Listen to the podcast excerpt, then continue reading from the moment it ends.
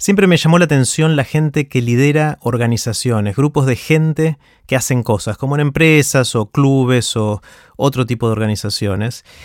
Y esa gente que lidera suele tener características bastante especiales y que por mucho tiempo me, intrigaron. Hoy tuve el lujo de hablar largo y tendido con Alejo Cantón. Alejo es el creador de Vistage Argentina, que es una organización de los líderes de organizaciones, justamente, eh, que intenta ayudarlos de distintas maneras.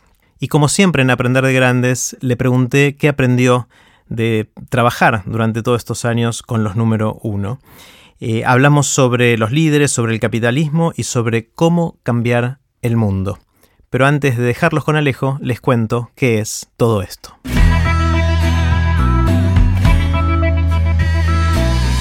Esto es Aprender de Grandes, el podcast donde comparto lo que aprendo mientras intento aprender durante toda la vida y lo que converso con gente que admiro. En esta primera parte hablamos con Alejo sobre las características de los líderes de las empresas, sus puntos vulnerables y cómo lo que aprendió de todo esto se podría llevar a la medicina, a la educación y a los adolescentes. Puse los links relevantes de nuestra conversación en aprenderdegrandes.com barra Alejo. Los dejo con Alejo Cantón. Bueno, hola Ale.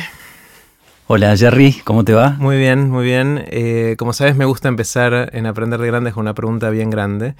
Y en tu caso me intriga mucho ¿Qué es lo que aprendiste en todos estos años de trabajar con los números uno de distintos tipos de organizaciones, líderes de organizaciones chiquitas, medianas, grandes, eh, en Vistach y, tratando de ayudarlos? ¿no? Es un, no muchos son número uno, pero a, mí por lo menos, y sé que a muchos le intriga qué es ser número uno y cómo se vive eso. Así que mi pregunta así grande y amplia es, ¿qué aprendiste con, todo eso?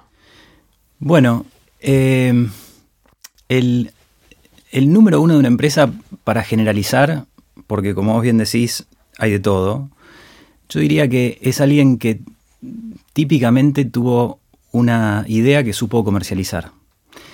Y encontró la manera de venderla en el mercado y, este, digamos, de manera suficientemente exitosa como para perdurar en el tiempo. La mayoría de las empresas, como me imagino que sabés, eh, no perduran en el tiempo. Los emprendedores, digamos, este, tienen una alta tasa de fracasos. Entonces, una cosa que aprendí que me ha servido tanto en lo que hago como en otros aspectos de la vida, tiene que ver con la perseverancia. Eh, bueno, yo le di bastante vueltas al tema de la perseverancia y, alguien un día me, me, contó una historia que visualmente me impactó eh, que, tiene que ver, es, un ejemplo bastante práctico, pero que si yo te diera a elegir entre 3 millones de dólares en mano ahora o un centavo de dólar que duplica su valor todos los días del mes durante un mes entero, ¿vos qué elegirías? Intuitivamente diría, dame la guita ya. Pero sospecho que la cuenta no da eso, ¿no? Claro, entonces, bueno, este, la cuenta no da eso. La cuenta termina dando 11 millones de dólares en 31 días, dependiendo del mes, pero bueno, supongamos que es el, mes largo. Ahora, la historia es interesante y, se liga a la perseverancia porque los primeros 29 días te convienen los 3 millones de dólares. O sea, en el día 29, ese centavo que duplicó valor vale un poquito menos, vale 2,7 millones de dólares. En el día 30, esos 2,7 son 5,4 y en el día 31 son casi 11. Entonces, el tema con la perseverancia es que al principio no se ve, son estas curvas exponenciales que ahora, bueno, hay un montón de ejemplos, ¿no? Pero que si uno eh, logra mantener esto, puede ser, ahora estamos hablando de la empresa, pero en cualquier ámbito de la vida, tomarse tiempo todos los días para parar la pelota y meditar, o comer más sano, o fortalecer un vínculo con un, ser querido, eh, o hacer ejercicio, uno después de cierto tiempo se mira en el espejo y ya se ve distinto. Entonces, una cosa que, me han enseñado y me, siguen enseñando los empresarios es el valor de la perseverancia. Y lo segundo es el coraje. Está un poco ligado esto primero, pero no es lo mismo. Digamos, animarse a, tomar las decisiones difíciles. El ser empresario implica necesariamente reinventarse, porque es muy difícil que la fórmula que te llevó a arrancar te ayude a, hacer crecer la empresa, digamos, del, microemprendimiento, típicamente uno solo, después a cuando uno contrata gente y es una pyme, a empezar a profesionalizarla este, y eventualmente eh, convertirla en algo grande. A mí Em, yo pienso a veces, hay, hay, un, hay un chiste que tiene que ver con soltar la rama, no sé si lo escuchaste. Pues resulta que hay un empresario que viene caminando, se tropieza y se cae por un precipicio. Caída libre y de repente manotea y agarra una rama. Y, mira hacia abajo y está a 100 metros de piso, digamos, no hay posibilidad de soltarse. Mira hacia arriba y no hay manera de trepar. También, no sé, 100 metros quedó donde estaba y su situación este, es desesperante y el tipo dice, bueno, este, mira hacia el cielo y decide que por primera vez en su vida va a rezar. Y entonces este, mira hacia las nubes y, dice, ¿hay alguien ahí? Y no pasa nada y de repente después de un ratito una voz que dice, aquí estoy. Padre mío, ayúdame. Y la voz le dice, ¿confías en mí? Y el hombre dice, sí, y la voz le dice entonces, soltá la rama. Y el hombre mira hacia arriba y mira de vuelta hacia abajo, mira hacia arriba y dice, ¿hay alguien más ahí? no confiaba tanto. Lo que pasa es que uno dice, me doy cuenta que tengo que soltar, este, pero bueno, tiene que tener la energía, tiene que sentir que tiene los recursos, tiene que sentir que tiene el tiempo, tiene que sentir que, ese soltar lo va a llevar a algo mejor, a veces más vale malo conocido. Entonces tener el coraje para tomar esa decisión. O sea, son, son dos, es perseverancia y coraje. Em, al principio dijiste a alguien que tuvo una idea y supo comercializarla. Em, a veces los número uno llegan por ese camino, a veces llegan por otros, ¿no? No, siempre son el, emprendedor que se transformó en empresario grande, puede ser que el número uno haya sido reclutado para ese puesto en una empresa que ya era, que ya era grande, eh, pero me gusta lo de, lo de la perseverancia y el coraje. El, tema de, la duplicación, de, la alegoría de los 31 días con el centavo y todo eso está buenísimo. Lo que pasa es que no todos los procesos son así exponenciales y realmente uno ponerle las fichas a algo que recién en el anteúltimo día de un largo camino va a rendir los frutos, eh, es complicado, es, un riesgo muy alto el que toma, ¿no? ¿Es, siempre así la cosa? No, coincido totalmente. De hecho, bueno, por eso yo generalizo, pero hay un montón de matices y uno puede pensar, digamos, hablamos primero sobre lo que sería el típico empresario. En muchos casos es una persona que es contratada y va ascendiendo en la empresa. Y eh, relacionado con ese punto, lo que yo he descubierto es que mm, el, gran tema, que digamos, uno de los grandes desafíos que tenemos los seres humanos y en consecuencia las empresas, tiene que ver con lo vincular, con los vínculos, ¿no? Digamos, hay diferentes maneras de decirlo, pero, pero una persona que desarrolle habilidades vinculares tiene más posibilidades de crecer y de tener puestos de liderazgo en la empresa. Porque al final del día todo lo que podemos hacer para que el equipo trabaje mejor va a ayudar a que a la empresa le vaya mejor. Y el equipo, la verdad que funciona mejor o peor, desde mi experiencia, en enorme medida relacionado con la persona que lidera a ese equipo. Así que este, bueno, podría agregar eso, ¿no? A lo que estábamos hablando antes. bueno, sería un tercero. Ponemos entonces perseverancia, coraje y la capacidad de, manejar los vínculos de una manera efectiva. Sí, de sacar lo mejor de las personas y de ayudar al equipo a que trabaje de la mejor manera posible, ¿no? A, mm. que, sean equipos de alto desempeño. Este, desde el rol que a uno le toque jugar. Pero quiero decir, tener un propósito más alto que el, que el, que el propio chiquito del área que uno ocupe. Claro. Eh, Sí. Supongo, sospecho que debe haber diferencias importantes entre estos dos perfiles, ¿no? El, que es el gerente de toda la vida, digamos, que, crece dentro de una organización y después llega a un puesto de, más liderazgo, que quizás empieza no como gerente, sino como alguien en la línea. Eh, y el emprendedor que hizo crecer una organización y ahora tiene una pyme o quizás una empresa más grande, pero que, tuvo la idea original, que es, su bebé de alguna manera, es como algo que construyó. ¿Ves diferencia entre estos dos perfiles o, o no tanto? Sí, la más obvia podría ser relacionada con la capacidad de, digamos, tomar riesgos y decidir de manera más intuitiva contra la capacidad de administrar mejor y decidir de manera más, no sé, esquemática o sistemática. Eh, digamos, la, experiencia que yo he tenido es que el dueño eh, tiene más, flexibilidad, más capacidad de, cambio, digamos, más, capacidad de tomar riesgos. El administrador, bueno, justamente administra, ¿no? Entonces él trata de preservar lo que, lo que ya existe, hacerlo crecer, pero, pero su principal función es, este, digamos, no echar por la borda o no perder lo que ya está construido. Entonces ve las cosas de manera distinta. ¿no? Está bueno, hay, un montón de ejemplos emblemáticos de emprendedores que fueron echados de su rol cuando la empresa creció a, cierto tamaño por un, consejo directivo, un board o lo, lo, que fuera, alegando que ya a esta altura no hace falta, o sea, necesitamos capacidades que no son necesariamente las que vos tenés. Y el ejemplo típico es que yo, Steve Jobs cuando lo rajaron la primera vez de Apple, pero bueno, después volvió. O mm, el contraejemplo podría ser Bill Gates, que estuvo un montón de tiempo en Microsoft hasta que después dejó, pero más por una idea de jubilarse de, ese rol.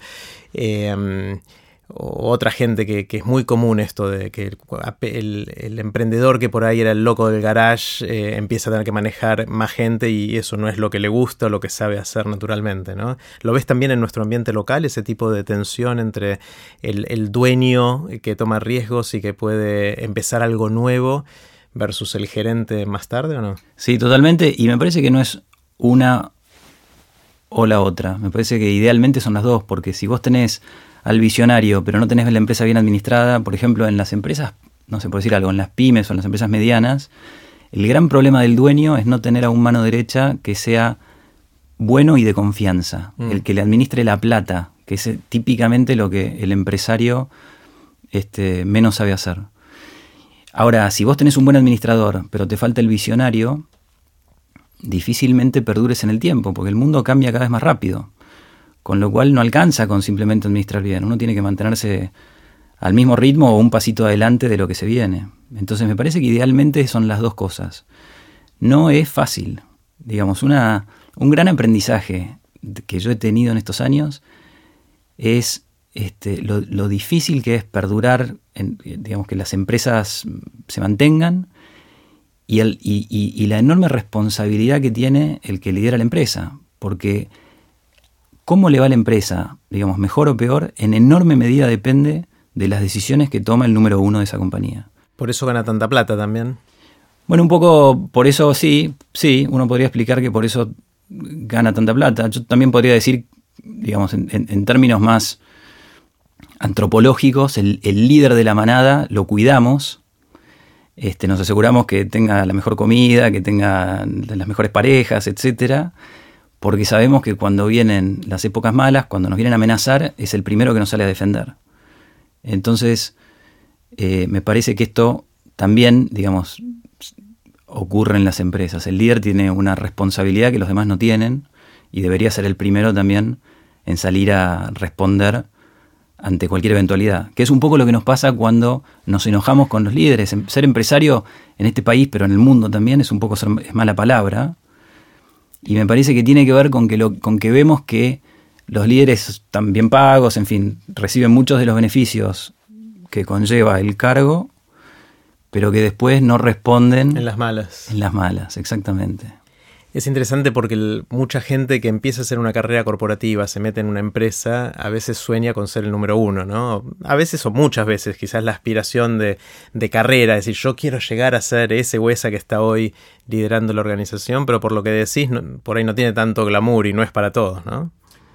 Sí, yo digamos entiendo que, eso pase. Este, me parece natural y sí, me parece que tiene sentido. Efectivamente, seguro que es así. Y, te aseguro que son personas que en gran medida lo padecen. Digamos, son personas muy solas, son personas que hacia afuera desde ya que tienen que manifestar mucha seguridad y, confianza en las decisiones que toman, pero hacia, hacia adentro dudan todo el tiempo. Este, por todo el tiempo, digo, dudan en los momentos que tienen que tomar las decisiones más difíciles, que son las que pueden estancar o escalar el crecimiento de la compañía, porque están solos. Este, digamos, el, número uno es difícil que le pueda consultar sobre los temas más difíciles a gente que pueda estar impactada por esa decisión. Con lo cual, a, las personas que le reportan, a, digamos, a sus reportes directos, no, no puede.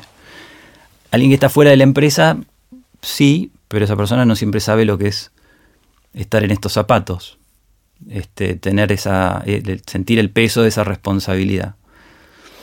Este, y bueno, típicamente termina consultándole a un asesor de confianza, que bueno, pero esa persona tiene, suele tener poca amplitud de mirada. Sí, y a veces otra, otros incentivos. Y a veces otros incentivos, ¿no? Sí, como vos bien decís, muchas veces no, no siempre te dice las cosas tal cual las ve. Este, así que, digo, e, entiendo que, el, tratar de, llegar lo más lejos que uno pueda en una carrera definitivamente está bueno. Eh, y, al, mismo tiempo, cuanto más alto trepas, más te empiezan a pasar este tipo de cosas, ¿no? Claro. Eh, ¿Y fue esa, esa soledad o esa necesidad de contacto con, pares para tomar las decisiones la que te llevó a, pensar en, traer Vistage acá y hacer lo que, construir lo que construiste? No, en realidad, este, bueno, la historia de Vistage en Argentina, te la cuento cortita, pero no, eh, yo, estudié en Estados Unidos y ahí, en esa universidad, había un programa de Vistage para estudiantes que aspirábamos a ser empresarios. Mira. Ahí los conocí bueno, yo quería ser mi propio jefe y, ahí, digamos, volviendo, cuando volví a Argentina me contacté con ellos para comprarles la licencia para hacer esto acá. Este, ¿Y esto fue en qué año? Esto fue en el 99 y arranqué en el 2000. Y bueno, nos costó arrancar, en, fin, nos equivocamos, nos agarró la crisis, nos, costó argentinizar un modelo que funcionaba mejor en países anglosajones, etcétera nos empezó a ir mejor desde el 2003, 2004. Pero te quiero decir que yo no es que venía pensando en esto, vi una oportunidad, quería ser mi propio jefe, esta me pareció interesante y, tuve suerte, porque la verdad que este, soy un agradecido a la vida de haberme cruzado con esta empresa. Eh, en fin, en, esto que, vos, en lo que vos también estás, que es esto de aprender de grandes, esta es una organización fantástica. Mm. Digamos, el, el concepto de asesoramiento entre pares es algo que yo creo que es una de estas grandes ideas que todavía no, han tenido su momento. Vos sabés que una manera, me, voy por un minuto a otro lado, pero una manera de pensar este país, este, digamos, estratégicamente, es que este país tiene como una ventaja, ciertas ventajas comparativas o competitivas, y una muy clara es el campo. Podría uno decir que otra es energía, este, en sus diferentes manifestaciones y, tal vez otra sea personas como vos, digamos, de, lo que es conocimiento o, bueno, a, uno no podría pensar en tecnología, digamos, por lo menos regionalmente creo que Argentina mm. Este, ha tenido más premios Nobel, ha, tenido más ejemplos de unicornios, ha tenido más este, ejemplos de empresas tecnológicas que les ha ido bien, en fin, tenemos cierta ventaja en esos tres grandes campos. Ahora, hay algunos que argumentan que una de las razones de éxito del agro son los grupos CREA. Mira. Y no sé si sabes, pero los grupos CREA es esencialmente asesoramiento entre pares. Son este, empresas agropecuarias que se juntan a compartir cómo hacen para, para tener, para, para ser más eficientes. Porque no compiten entre ellos, porque compiten con el mundo, son commodities. Es como un club de pares. Es exactamente eso. Eh, los grupos CRE es un ejemplo, Vistas es otro, pero hay un montón. Digamos, uno podría decir que Alcohólicos Anónimos mm. es eso. ¿Se lo dijiste eso alguna vez a la gente de, de Vistage? Ustedes están en una especie de alcohólicos anónimos. Yo no quiero que tenga una connotación eh. de que vienen a, llorar sus problemas, ¿no? Que no, no, no es. Pero, pero, un poco sí, pero un poco, sí, un poco sí, sí. Lo que pasa es que sí, tratamos siempre de, digamos, a, mí a veces me gusta decir que no, esta comunidad de empresarios no, no funciona bien no es como si fuera un hospital, digamos, para empresas que, están enfermas y que mm. necesitan rápidamente revertir la situación porque no llegan a fin de mes, esto no. Pero entonces tratamos de, ver cómo convertimos problemas en oportunidades y, tienen que tener cierto grado de, salud, ¿no? Pero quiero decir que el, el, tema de la mirada del par Digamos, vos, por tomar tu ejemplo, ¿no? que eh, haces varias cosas, pero una de las cosas que haces es eh, organizar TDX Río de la Plata. Bueno, debe haber otros que hacen cosas parecidas, tanto en Argentina como en el resto del mundo. Totalmente. Y descarto que deben tener cosas para aprender unos de otros. Entonces, esa mirada de tu par, seguro que te enriquece. Muchísimo. Y así con diferentes ámbitos en la vida, ¿no? Ahora, eh, eh, la idea de esto es en vez de tomarnos un café y, conversar, darle un poquito de metodología, simplemente para que el retorno sobre inversión en tiempo sea mayor. Estaría bueno hacer el, ejercicio de pensar en qué otras áreas del quehacer humano faltan estas organizaciones o esta forma de hacerlo más sistemáticamente el, cafecito entre pares, ¿no? ¿no? No sé, por ejemplo, en el área de la salud, más allá de los congresos a los cuales van los médicos y todo eso, si tienen lugares donde porque me imagino también un médico debe estar bastante solo, muy parecido al, líder de, una organización, ¿no? Mira, yo no había pensado en esa, ahora te digo en las que había pensado, pero hablando de eso, cómo los médicos eh, manejan el tema con los pacientes, la relación, el vínculo emocional, me parece que sería un tema fantástico para hablar entre ellos, y cómo los médicos manejan el tema del fin de la vida, porque Hace poco leía una encuesta que cuando les preguntan a las personas cómo se quieren morir, la enorme mayoría de las personas te contesta tranquilo en mi casa, digamos, no, de ninguna manera en un hospital. Ahora, lo que termina pasando es que terminas en un hospital. Y en gran medida pasa eso porque los médicos no te dicen claramente dónde estás en, tu proceso de vida, cuáles son las chances, cuáles son el costo-beneficio este, de tu situación actual y ese tipo de conversación me parece que podría ser lindo compartir, porque seguro que hay algunos que pueden, de experiencia directa vivida, darte ideas que te puedan ayudar a vos. Sí.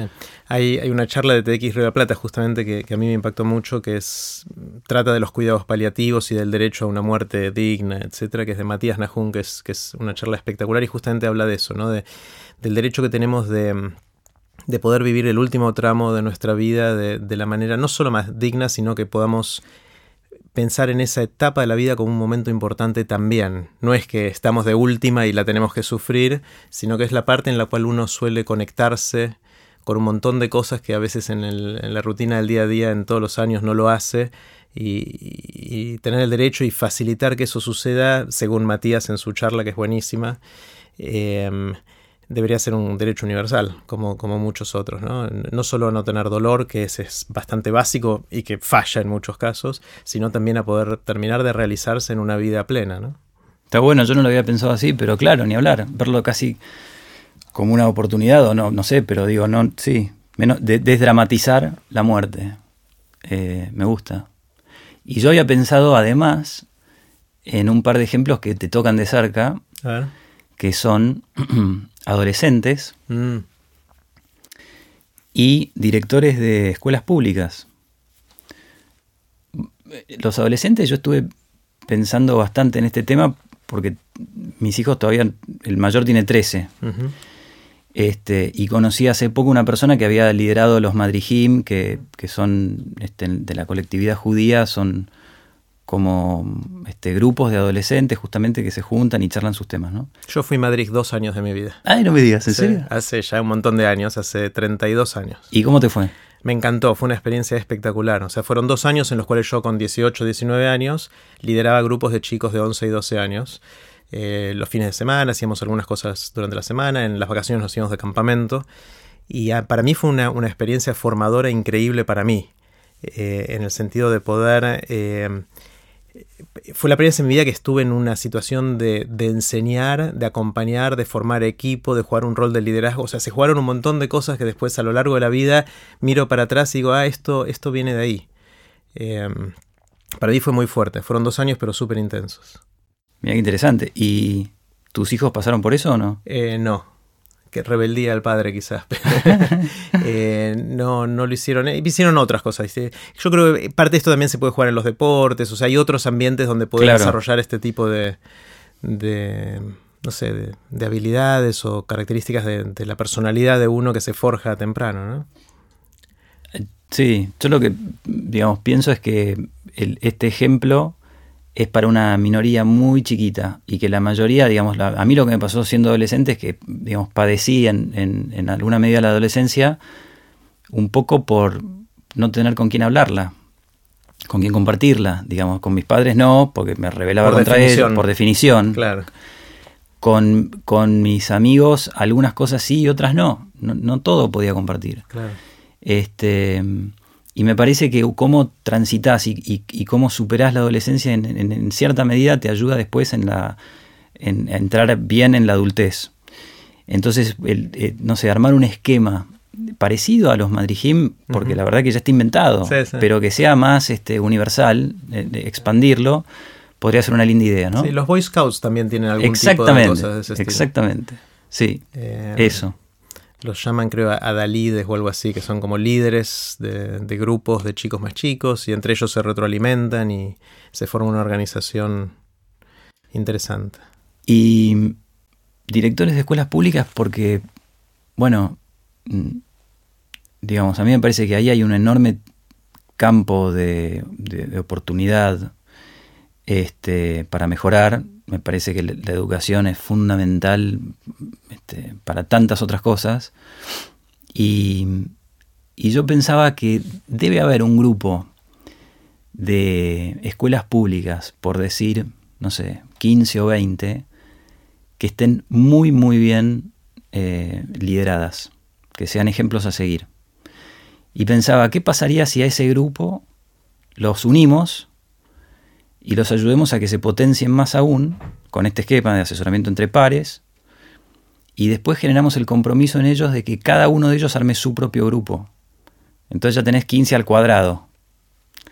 Entonces de ahí te vas a 225. ¿Y qué pasa si eso lo expandís al cubo? Para el 31 del mes tenés a todo el universo como parte del grupo. no, pero digo, este, porque la, magia de esto es que no requiere necesariamente de dinero. O sea, simplemente con el compromiso de algo de tiempo, eh, llegás.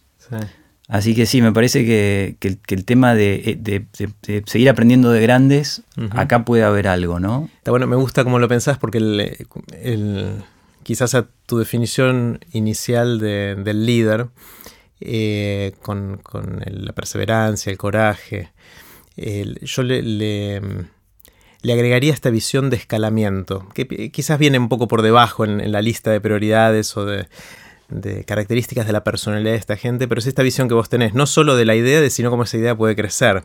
Porque a veces uno tiene una idea que puede ser un negocio genial si le vendes a dos o tres personas, pero no hay forma de llevarlo a un número más significativo y entonces nunca, nunca cierran los números ¿no? en, eso. Bueno, hay un, hay un tema que, a mí me, digamos, me gusta a veces eh, decirlo de manera como más desafiante, pero simplemente para generar un impacto mayor en el otro, ¿no? Que, a mí me gusta decirles a los empresarios que ellos están, tienen la obligación, por el cargo que ocupan, de asegurar que la empresa crece de un 15 a un 25% todos los años, para siempre. este, que tiene un poco que ver con lo que vos decías. Si vos creces un 15% anual, matemáticamente lo que pasa es que duplicas la empresa en 5 años. Si creces un 25, la duplicas en 3. Entonces, son crecimientos ambiciosos, pero no imposibles, y son crecimientos que dentro de todo se pueden administrar, porque un gran problema de crecer mucho es que se te va de las manos. Ahora, si no creces, que es yendo a lo que vos decías antes, el problema, como decía un, este, un yankee que, este, vino acá hace unos años a dar una charla, es que en inglés es shit happens. ¿no? Digamos, uno eh, agarra la loma de burro de vez en cuando y se tropieza con algo, y si vos no tenés cierta inercia que te esté propulsando el crecimiento, ese obstáculo te puede voltear. Cada parte del crecimiento es la forma de darle oportunidad a todos de alguna manera, ¿no? Si, no creces, tarde o temprano vas a tener que empezar a o despedir gente o... Claro, exactamente. Con lo cual una responsabilidad muy importante del líder es, es es, mantener ese crecimiento. Claro, claro. Em, ahora, mirando Vistach desde afuera, porque la conozco por las veces que me invitaste a estar cerca y porque conozco gente que participa, Em, les da mucha contención. O sea, veo gente que está muy contenta porque tienen esta reunión mensual con su grupo y que tienen un, líder del grupo y, van a estos encuentros donde se encuentran todos los que se sienten solos y ya no están tan solos eh, y, se ayudan mutuamente y escuchan historias de... O sea, se crea un, es muy lindo el ambiente que se crea ahí, donde, donde la gente deja, vuelven a ser chicos en algo, empiezan a jugar, empiezan, o sea, es muy divertido verlos. Eh, vos construiste eso desde, desde cero, en el 2000, empezó a crecer 2003, 2004, como, como dijiste, y ahora hay, hay como mil personas que participan. ¿Cuál es el número? Sí, 1200 en 100 grupos. Claro, son grupos de A... De A12. De A12, eh, claro, tendría que haber hecho la cuenta. Me pusiste la cara, no hiciste la cuenta, es verdad. Y tenías razón. Eh, son grupos de A12 y... ¿Y eso va a seguir creciendo? O sea, ¿es una, organización que crece hasta dónde? ¿Va a seguir creciendo al 20% por año o no? Qué buena pregunta. Mirá, este, yo creo que tenemos una oportunidad de seguir creciendo por un buen tiempo más. En esto todavía hay mucha abundancia. Este, me parece que es un mercado enorme, sobre todo en empresas más chicas, eh, porque las empresas en las que típicamente que hoy son nuestros clientes son más bien medianas, empresas de 50 empleados para arriba, pero hay muchas más de 30 empleados para abajo. Y el modelo es totalmente replicable y me parece que podemos ayudar tanto a las empresas, digamos, chicas como a las medianas grandes. Y, con, bueno, así que respondiendo de forma directa a la pregunta, sí, este, tenemos, esperamos duplicar en cinco años, por decir algo. Ahora, eh, lo que sí me parece más interesante, yendo a lo que decías antes, es que esto que, los que integran los grupos encuentran contención y, como que se vuelven un, esto de bajan la guardia y, casi que vienen a este espacio como con este espíritu más lúdico o de jugar me parece que ahí hay un par de cosas interesantes a resaltar.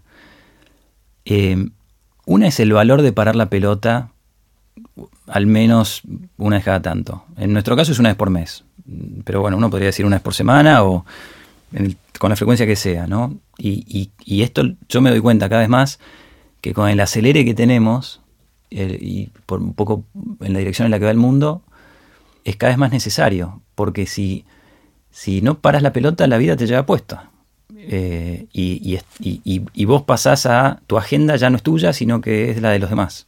En el caso de los números uno, eh, si ellos no paran la pelota para ver dónde está yendo la empresa y, cómo está yendo para allá, la empresa queda bollando un poco a, merced de las condiciones climáticas, ¿no? Es un poco el barco que queda a la deriva. Así que me parece que en todos los ámbitos de la vida, sea quien, de quien estemos hablando, digamos, conviene parar y reflexionar de vez en cuando. Este, tomarse tiempo para uno. Ahora lo otro eh, tiene que ver con iluminar nuestros puntos ciegos. Y ahí me parece que eh, hay algo de este, de este tema de, juntarse en grupos que es, que es un poco mágico, que tiene que ver con que digamos, las personas somos típicamente muy buenas una vez que nos conocemos, no inmediatamente. Yo esto no lo podría hacer en este momento ahora con vos. Ahora, si, si vos y yo nos reuniéramos periódicamente, rápidamente vos podrías hacer esto conmigo y yo con vos, de, ver cuáles son las grandes trabas o los grandes desafíos a superar que te pueden ayudar a vos a llevarte a un nivel superior de desempeño en diferentes ámbitos de la vida, ¿no? Este es tu punto ciego que vos, por ser, por la propia definición del término, no lo ves. Ahora, si, pero yo a mí me sale relativamente fácil verlo. Este, esto es lo que yo encuentro que nos pasa. Y si el compromiso que yo tengo con vos, por la cultura que establecemos, que decimos que está ok hacer esto, es respetuosamente hacértelo ver y ayudarte a superarlo, y, hay reciprocidad, vos lo mismo conmigo, este es un modelo muy poderoso. Y la gente está muy agradecida cuando le dicen, mira, acá el problema sos vos. Hmm. Este, no, no es tu mano derecha, no es el mercado, no es este, la FIP, sino que sos vos. Claro. Eh, entonces, este, y, esto genera estos cambios de paradigma, que, son los que te llevan a pararte distinto y, cambiar un poco el observador, ¿no? Que, digamos, uno, uno podría decir, si, si vos seguís haciendo lo mismo, vas a obtener los mismos resultados, ¿no? Si cambias las acciones que estás haciendo, probablemente cambies algunos de los resultados. Ahora, si, si, en vez de cambiar las acciones, cambias al que observa, al que mira, al que piensa las acciones, es, una es un segundo orden de magnitud. Entonces esto trabaja sobre el observador. Así que cuando el grupo está bien armado, no siempre, no siempre pasa, este, que es un asterisco importante a considerar, pero una vez que el grupo está bien armado, no lo quieren perder por nada. Mira. A veces a mí me se enojan, como le subo la cuota y se enojan y me dicen, vos, vos a mí me tenés como rehén, Claro. pues ahí no puedo ir. Pero, pero bueno, este, sí, es un buen modelo. Sí, sí, sí. Está buenísimo. Sé que ahora estás empezando a enfocarte en otras cosas. eh, que me Así terminó la primera parte de la conversación que tuvimos con Alejo Cantón. No se pierdan la próxima parte en la cual hablamos sobre cómo mejorar el capitalismo.